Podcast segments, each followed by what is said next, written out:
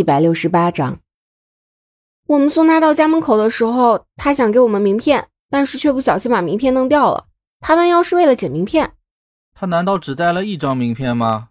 掉了为什么还要花功夫去捡？他当时就是条件反射，后来一想起来，其实完全可以不用捡的。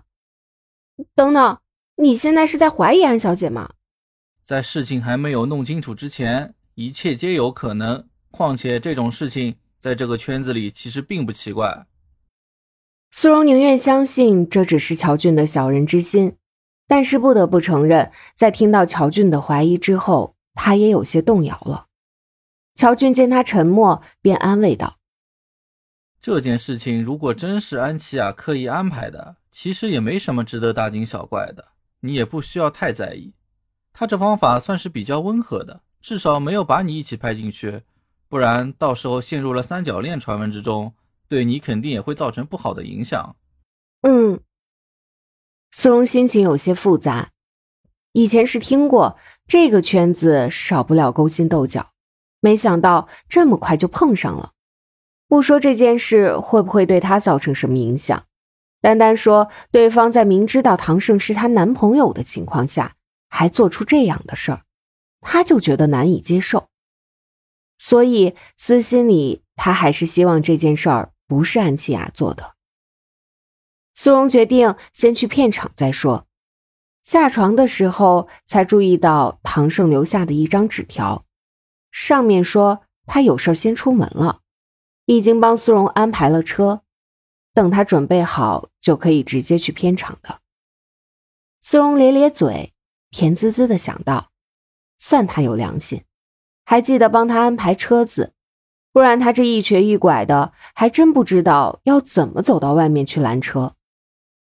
苏荣出去之后，才发现来接他的人竟然是阮婉瑜，烦恼瞬间被抛到了脑后。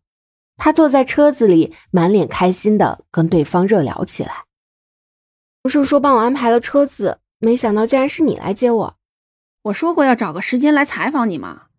正好可以趁着这个机会，我们可以在路上一边走一边聊啊。开着豪车来采访我，那我这面子可真够大的呀！当然，一般人可没这个待遇。阮婉瑜笑了两声，突然严肃起来：“今天的新闻你看了吗？”“没看，不过听说了。”苏荣猜也猜得到他指的是哪个新闻。阮婉瑜点点头：“你放心。”这件事情交给我和唐少，我们不只会把你保护的好好的，还会以最快的速度解决这件事情。你什么时候和唐胜同一战线了？苏荣笑着打趣，阮婉瑜满脸不屑：“谁和他同一战线了？不让我采访的都是坏蛋。我是因为要保护你才勉强跟他合作的。合作？你们两个打算怎么合作？哼，当然是以其人之道还治其人之身了。”别人造假绯闻，那我们就去挖真新闻，看谁斗得过谁。你也觉得这件事情是安小姐做的吗？不是她还能是谁？阮婉瑜毫不犹豫。你是太蠢了。要是换做是我，我在那女人主动靠过来的时候，就能猜出她心里头在盘算些什么。哪能等到她出手呢？明明是你们太复杂了，还好意思说我蠢？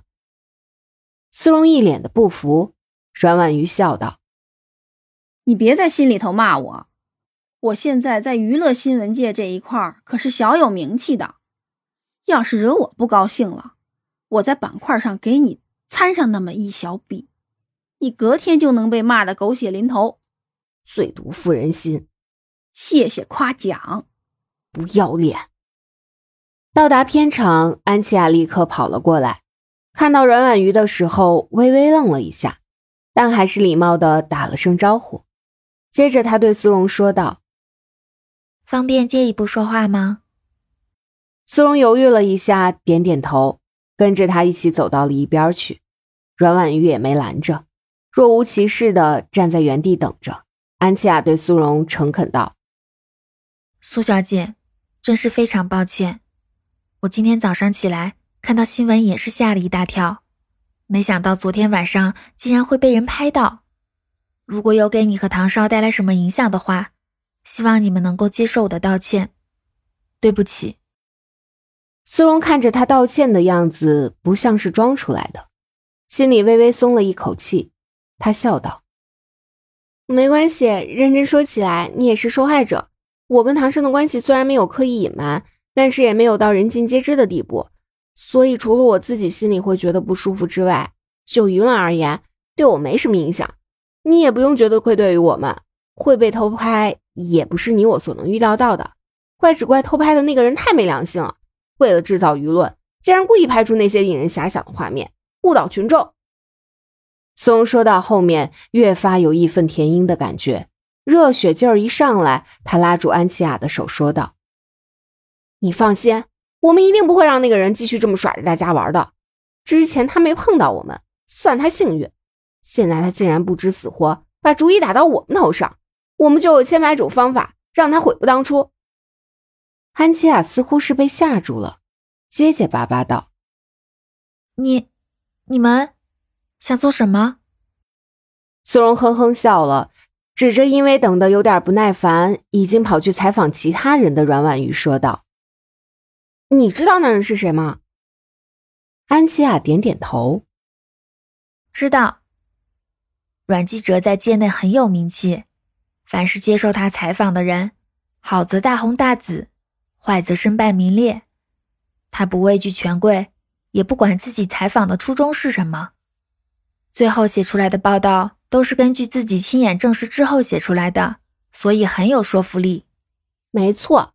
那么你以为他今天跟我一起出现是因为什么？想来采访我吗？当然不是。我现在根本就没什么名气，有什么好采访的？他的真正目的。其实就是想要抓住偷拍我们的人，因为他写报道写的很真实，所以他最痛恨那些捕风捉影，所以他最痛恨那些捕风捉影、误导舆论的人。不是我在吓唬人，只要那个人还埋伏在我们附近，以阮记者的能力，绝对有办法把人抓起来，口诛笔伐。最后不但可以惩罚到那个人，你和唐胜的绯闻自然也能够不攻自破。